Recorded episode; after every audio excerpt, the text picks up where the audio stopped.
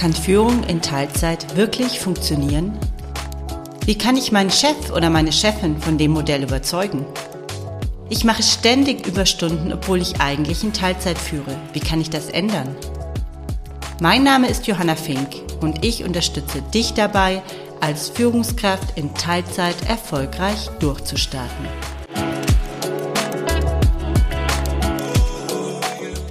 Irmeli Eya ist Ö- und Ä-Abtrainerin, Speakerin und Rhetorikcoach. Sie hilft Menschen dabei, ohne Fülltöne flüssig und frei zu sprechen. Irmeli ist davon überzeugt, dass eine flüssige Sprechweise eine wichtige Voraussetzung für Erfolg im Berufsleben ist. Die Feministin in ihr arbeitet besonders gerne mit Frauen und unterstützt sie dabei, mit ihrer Sprache zu überzeugen. Hallo Irmeli, schön, dass du heute bei mir bist. Danke, dass du mich eingeladen hast. Irmeli, du hilfst Menschen dabei, ohne Fülltöne, also ohne Äs und Ös und ähnliche Dinge, frei und flüssig zu sprechen. Warum ist das denn so wichtig? Oft haben wir gute Gedanken, viel Erfahrung, viel Wissen, aber das alles kommt nicht rüber, weil diese Töne das Wissen so viel die Zuhörer ablenken. Und wir kommen einfach nicht glaubwürdig rüber, weil die Leute oft diese Töne als Unsicherheit wahrnehmen. Meine Theorie ist, dass es hat wenig mit Unsicherheit zu tun. Es ist einfach nur das Redestil von diesem Mensch. Und wenn wir dann ohne die Fülltöne sprechen können, kommen wir viel klarer rüber. Und wir strahlen aus Selbstsicherheit, weil wir wissen, die Töne, die uns früher gestört haben in unserer Redefluss, wo wir bemerkt haben, dass Leute oft reingrätschen, wo Leute uns nicht wahrnehmen, wo Leute uns nicht ernst nehmen. Und wenn wir dann wissen, ich habe die Töne abtrainiert, egal was ich jetzt hier erzähle, komme ich viel besser rüber. Und das bringt dann auch oft meine Kunden berichten, dass sie bekommen aus so ein innerliches Standing, so ein sicheres Gefühl, dass ich bin jetzt hier, ich fühle mich physisch auch sicher, weil ich weiß, dass mein Mund wird keine Töne produzieren, so wie früher. Jetzt geht's ja bei mir im Podcast immer um das Thema führenden Teilzeiten. Vielleicht fragt sich jetzt schon der oder die eine oder andere, was denn jetzt äh, dieses Thema mit dem Thema führenden Teilzeit zu tun hat. Als Teilzeitführungskraft muss ich wahnsinnig oft andere von meinem Modell überzeugen. Es ist einfach immer noch kein Standard. Und deshalb sprechen wir heute miteinander. Und mich interessiert natürlich am allermeisten, welche Tipps hast du denn für meine Hörerinnen und Hörer? Wie kann ich durch meine Sprache andere überzeugen. Wie schon vorhin gesagt, vielleicht sind deine Argumente so gut gefeilt. Du weißt auch ganz genau, was du sagen willst, wie du das sagen willst, aber durch diese Töne verwässerst du deinen Plan. Aber wir nehmen jetzt mal an, du schaffst das ohne die Fülltöne deine Argumenten rüberzubringen. Und da habe ich ein bisschen unterschieden. Willst du jetzt deinen Chef, deine Firma überzeugen? Oder willst du deinen Umfeld überzeugen? Ich nehme jetzt erstmal diese Chef oder deine Firma oder deine Vorgesetzte. Schau immer erst, was sind die Vorteile für dein Gegenüber? Warum sollte sie oder er diese Teilzeitarbeitsmodell bewilligen? Weil wenn du nur mit diesem Aspekt ich, ich, ich kommst, hast du schon mal schlechtere Chancen, als wenn du die Sache so präsentierst. Stell dir mal vor, was für Vorteile die Firma davon hat, wenn wir diese Arbeitsmodell nutzen. Weil Leute wollen immer wissen, what's in it for me? Dein Gegenüber will immer wissen, wenn wir das jetzt machen, was habe ich davon? Den interessiert es wenig, was hast du davon? Und daher ist immer wichtig, so zu argumentieren, dass die Leute gleich sehen, ja, super Idee, ich habe viel davon, ja, kann man machen. Und zweite Argument, oft ja bei dieser Teilzeitsache ist die alte Glaubenssatz, wir wollen viel arbeiten, wir wollen lang arbeiten, Hauptsache wir machen viele Stunden. Und daher sei lieber ergebnisorientiert in deine Verhandlungen. Erzähle, was für Ergebnisse hast du erzielt und wie du diese gleiche oder bessere Ergebnisse in kürzerer Zeit erreichen kannst. Viele Mütter berichten, ja, ich bin ja selber auch dreifache Mütter, berichten, dass nachdem sie Mutter geworden sind, sind sie so viel effizienter und effektiver geworden, weil sie wissen, okay, das ist die Zeitrahmen, ich kann jetzt hier nicht stundenlang noch bis abends spät sitzen, das kann ich schaffen in diesem Abschnitt. Und viele Mütter würden mal behaupten, verlieren an auch diesen übermäßigen Perfektionismus, weil sie wissen, dass die Sache muss jetzt fertig werden. Und bevor du zu diesen Verhandlungen gehst, schreibe Ergebnisse auf. Weil oft ist das so, dass wir denken, ja, ich habe doch das, das und das gemacht, aber wenn es dann drauf ankommt, in den Moment, hast du alles vergessen. Du bist vielleicht nervös, vielleicht sogar in Panik, unter Druck. Da ist besser, du schreibst ganz genau die Ergebnisse mit ganz kurzen Worten auf. Das sind die Ergebnisse.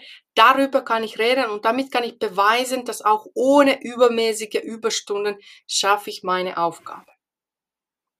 Und wenn wir dann dazu kommen, wie du die Tante Oma bei den Kaffeekranz bei den Verwandten überzeugst, dass dieses Teilzeitmodell gut ist, mach sie neugierig. Mach die Leute so ein bisschen neugierig. Die hat irgendwas, was ich nicht habe. Die macht irgendwas, was ich nicht kenne. Sei eine Vorreiterin. Du musst nicht versuchen, das so zu erklären, dass die Leute das verstehen, weil meine Mutter und meine Schwester auch nicht, die verstehen nicht, ganz, was ich mache für meine Arbeit.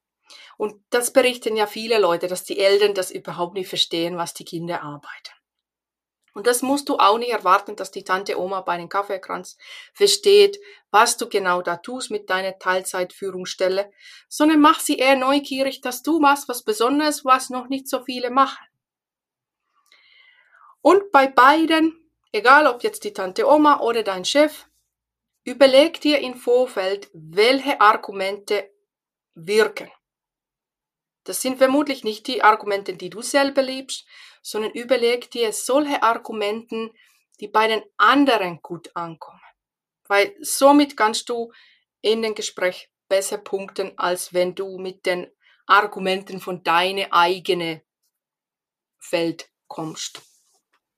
Ja, super spannend, Emilie. Besonders gut gefällt mir dieser Perspektivwechsel, den du anregst hier. Eben dieser Gedanke zu sagen, was ist denn für mein Gegenüber interessant? Und ich beobachte, dass in der Praxis viele gerade Teilzeitführungskräfte in ihrem, oder gerade viele Frauen vielleicht in ihrer Argumentation da so ein bisschen sich selber im Weg stehen, weil sie vielleicht sehr beziehungsorientiert denken und denken, na ja, ich habe jetzt für den anderen viel getan, jetzt muss der doch auch was für mich tun, so. Und das ist oft so ein Gedanke, der in, im Arbeitsleben dann nicht gut funktioniert und viel hilfreicher finde ich diese, diese Sicht, die du jetzt uns vorgestellt hast, zu sagen, okay, was kann denn den anderen überzeugen oder was hat denn der andere davon? Denn nur weil der andere was davon oder davon profitiert, heißt es ja nicht, dass ich nicht auch davon profitieren kann. Also das gefällt mir, ist ein super Gedanke, den du uns da mitgegeben hast.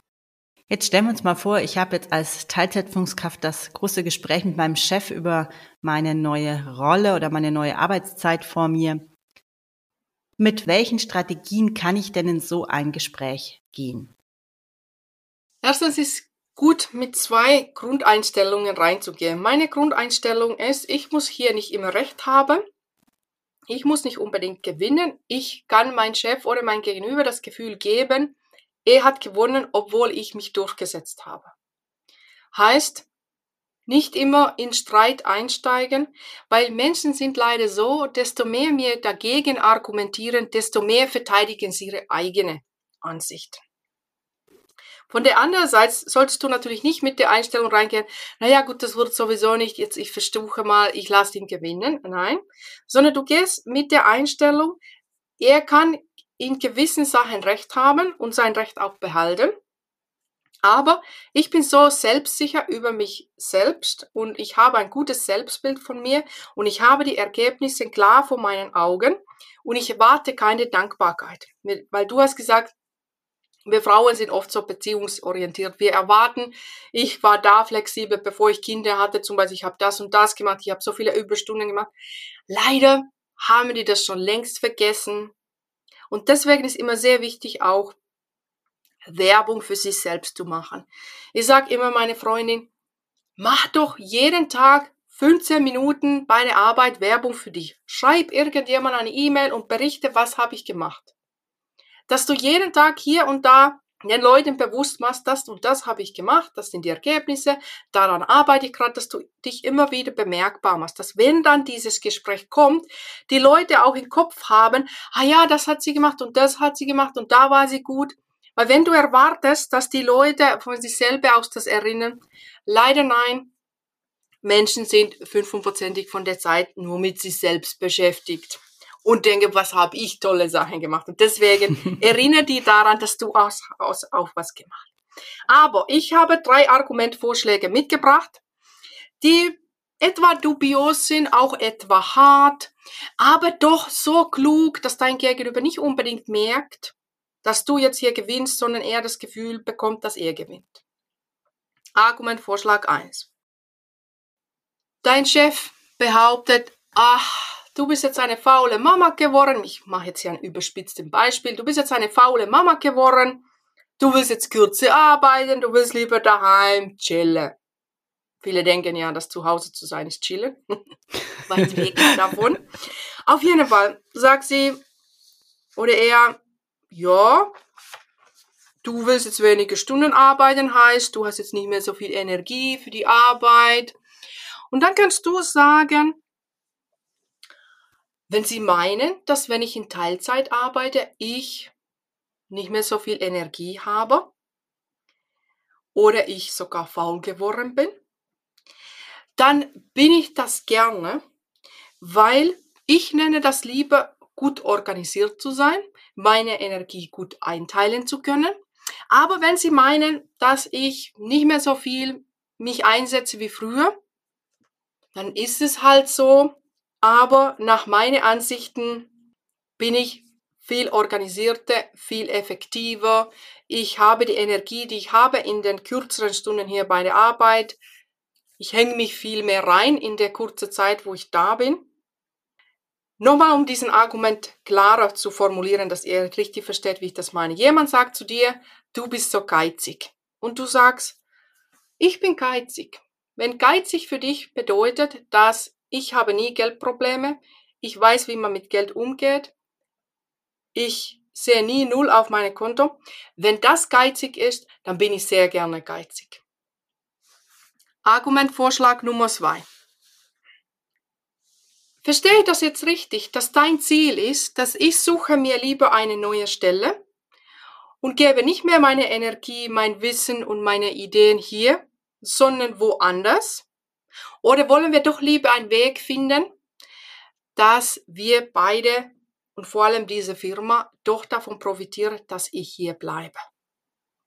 Dass du ganz klar aufgreifst, okay, ihre Ziel ist, dass ich mache hier lieber Vollzeit, heißt, ich muss gehen. Oder ist ihre Ziel, ich bleibe doch hier in Teilzeit und wir und vor allem die Firma profitiert davon. Was ist Ihr Ziel? Können Sie Ihren Vorschlag noch genauer oder ihre Ziel noch genauer formulieren. Argumentvorschlag Nummer drei. Zuerst gibst du immer Recht. Du sagst, ja, ich gebe dir Recht oder ich gebe Ihnen Recht in diesen, diesen und diesen Aspekt. Meinen Sie, dass wenn wir das so machen, wenn wir nach diesen Punkten arbeiten, wir erzielen folgende Ergebnisse? Oder meinen Sie, dass wenn wir doch so und so machen, was wäre der bessere Vorteil für unsere Firma? Dass du immer zuerst Recht gibst, wie bei den Argumentvorschlag Nummer eins auch. Du hast Recht gegeben, ja, wenn du meinst, dass geizig das bedeutet, dann bin ich das. Oder wie bei den Argument Nummer zwei, ist ihre Ziel so und so, dass du das nochmal klar machst. Und hier sagst du, ich gebe dir recht um diesen, diesen Aspekt, dann ist dein Gegenüber so gleich der Meinung, yes, ich habe hier gewonnen, ich habe hier recht. Aber danach tust du unterschwellig, aber sagen, unterschwellig greifen, ja, vielleicht ist das doch nicht so ganz gut, wie du das siehst. Aber wie gesagt, bei allen diesen Argumentvariationen musst du sicher über dich selbst sein. Und vor allem in meiner Welt solltest du natürlich diese Argumente auch ölfrei bringen können. Jetzt hast du beschrieben, wie ich in einem Gespräch agieren kann. Das heißt ja vermutlich auch, dass ich mich auf so ein Gespräch gut vorbereiten muss. Das ist ja implizit das, was du auch sagst. Und ich glaube auch, dass natürlich, wenn ich mich gut vorbereite auf ein Gespräch, dann wirklich selbstsicherer, dann kann ich entspannter in so ein Gespräch gehen. Was gibt's denn noch für, für Gründe, warum du sagst, dass eine gute Vorbereitung für solche Gespräche sehr, sehr wichtig ist? Weil viele Leute bilden sich ein, dass Menschen, die gut reden können, sind halt einfach spontan und denen fällt immer was ein. Ich glaube aber nicht, diese Leute haben sich Lauf des Lebens gut immer wieder hier und da vorbereitet und sie nutzen diese gleichen Redemuster immer hier und da. Und daher, wenn du dich mehrmals im Leben für deine wichtigen Gespräche vorbereitest, dann kannst du spontan wirken. Aber wir nehmen jetzt mal an, das ist allererste Mal in dein Leben, dass du dich diese Teilzeitführungsstelle verhandeln willst, heißt du hast dieses Gespräch noch nie geführt. Daher feile an deinen Argumenten. Überleg dir, was für Gegenargumente du bekommen könntest und spreche deine Argumente aus. Es bringt gar nichts, wenn du alle diese Sachen, was ich jetzt gerade erzählt habe, nur in deinen Kopf spielst. Weil wenn du das nur in deinen Kopf spielst, garantiere ich dir jetzt schon, dass dein Gespräch wird nicht gut laufen, sondern du sprichst vorlautig hin deine Antworten. Somit wird dir auffallen in deinen eigenen Rennen, das klingt jetzt nicht ganz so logisch, das war in meinem Kopf ganz logisch, aber was ich hier jetzt erzähle, das passt nicht, das ist zu viel, dieses Argument kommt bei ihr oder bei ihm sowieso nicht gut an. Und was ganz wichtig ist, wenn du in so ein Gespräch gehst, dass du ein Ziel setzt, dass du mit der ganze klare Plan reingehst, das ist mein Ziel, das will ich erreichen. Weil wenn du einfach reingehst, no jo, schauen wir mal, was da rauskommt, da kommt nichts raus. Und daher verlass dich nicht auf die auf dein Gegenüber, sondern habe selber eine klare Ziel, setze dich aber freundlich durch. Weil oft ist es so, wir wollen unbedingt gewinnen und wenn wir unbedingt gewinnen wollen, kommt das nicht bei den anderen gut an. Daher, wir wollen gewinnen, aber wir geben den anderen vielleicht das Gefühl, dass sie gewonnen haben, obwohl wir selber gewonnen haben. Und du, du vorbereitest dich für diesen Gespräch. Du spielst mehrere Szenarien durch. Sie sagt das, ich sag das, heute sagt sie das, ich sag das. Du überlegst dir alle möglichen Szenarien und natürlich wird keine von den, was du dir voraus gedacht hast, genauso kommen, aber irgendwas ähnliches wird kommen und daher bist du dann nicht da völlig planlos, was könnte ich jetzt sagen. Was du auch ganz gut machen kannst, dass du legst dir eine Struktur für dein Gespräch so vorher auf. Du denkst, okay, ich gehe in diesen, wir sagen mal jetzt vier Augengespräch. Zuerst machen wir ein bisschen Smalltalk. Ganz bewusst, du weißt, ein paar Minuten machen wir Smalltalk. Du pflegst diese Beziehungsebene. Danach legt man fest, wie ist die Sachlage? Wie ist die Sache jetzt? Wie sehen Sie das? Wie sehe ich das? Und danach fliegen die Vorschläge. Ich mache meinen Vorschlag, dein Gegenüber macht einen Vorschlag. Und dann wird entschieden, was machen wir. Und hier kommt jetzt ganz wichtiger Punkt. Es wird was entschieden, im besten Fall für deinen Vorteil. Danach machst du ein Commitment. Du fragst dann, okay, wir haben jetzt entschlossen, ich darf in Teilzeit so und so arbeiten. Bei wem soll ich mich jetzt melden? Für wem schreibe ich ein E-Mail? Bei wem hole ich eine Unterschrift? Und was müssen Sie tun, dass wir diese Sache an Rollen bringen? Dass ihr gemeinsam ein Commitment habt, dass du dann nicht von diesem Gespräch rausgehst, ja, wir haben das für meinen Vorteil entschlossen, aber was soll ich jetzt tun? Bei wem soll ich mich jetzt melden? Nein, diese Commitment holst du in den Meeting. Und wenn das alles klar ist, dann machst du wieder ein bisschen Smalltalk. Danach bist du raus. Und wer mit Fragen führt, ist immer ein Vorteil. Weil sonst kann es dazu führen, dass du bist nicht mehr in Dialog, sondern du bist in panischem Monolog. Daher Überleg dir Fragen, was du clever fragen kannst, was du vielleicht für Antworten bekommst, was du dazu, wie du siehst, spiele das mehrmals in deinen Kopf durch und gebe, gehe mit einem klaren Plan rein, mit einer klaren Struktur.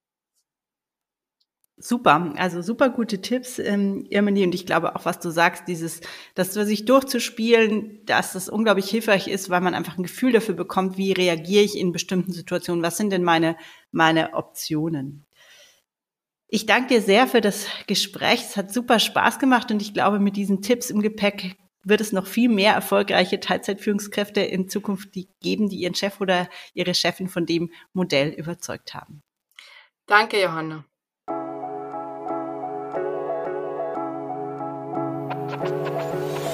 Wenn du ab jetzt regelmäßig Tipps und Wissenswertes rund um das Thema Führen Teilzeit erhalten möchtest, dann abonniere meinen Podcast und verpasse keine Folge mehr. Und wenn dir eine Frage zum Thema unter den Nägeln brennt, schreib mir gerne eine E-Mail. Die Adresse findest du in den Show Notes. Mein Name ist Johanna Fink und ich unterstütze dich dabei, als Führungskraft in Teilzeit erfolgreich durchzustarten.